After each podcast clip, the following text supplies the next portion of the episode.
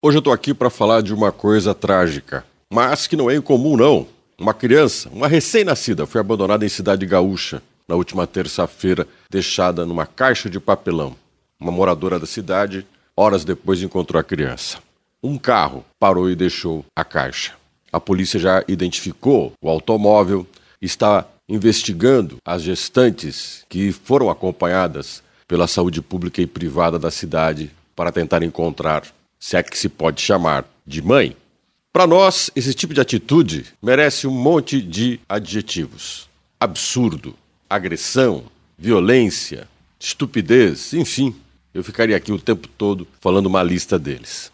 Contudo, o desespero leva muitos de nós a tomarmos atitudes absurdas, a agirmos contra a lógica. E olha que esta é uma época em que muitos que estão me ouvindo estão em desespero.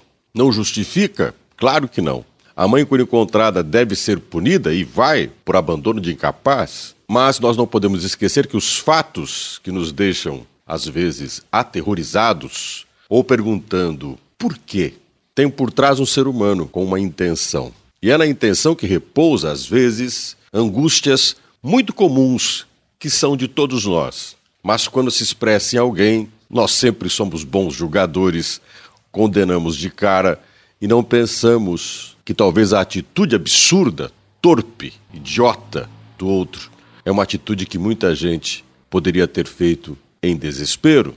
Para que o desespero não leve a atitudes estúpidas, radicais, extremas, nós temos que melhorar o ser humano, se preocupar com as pessoas, dar qualidade a um ser humano que ele compreenda a dimensão dos seus atos e a importância que ele tem.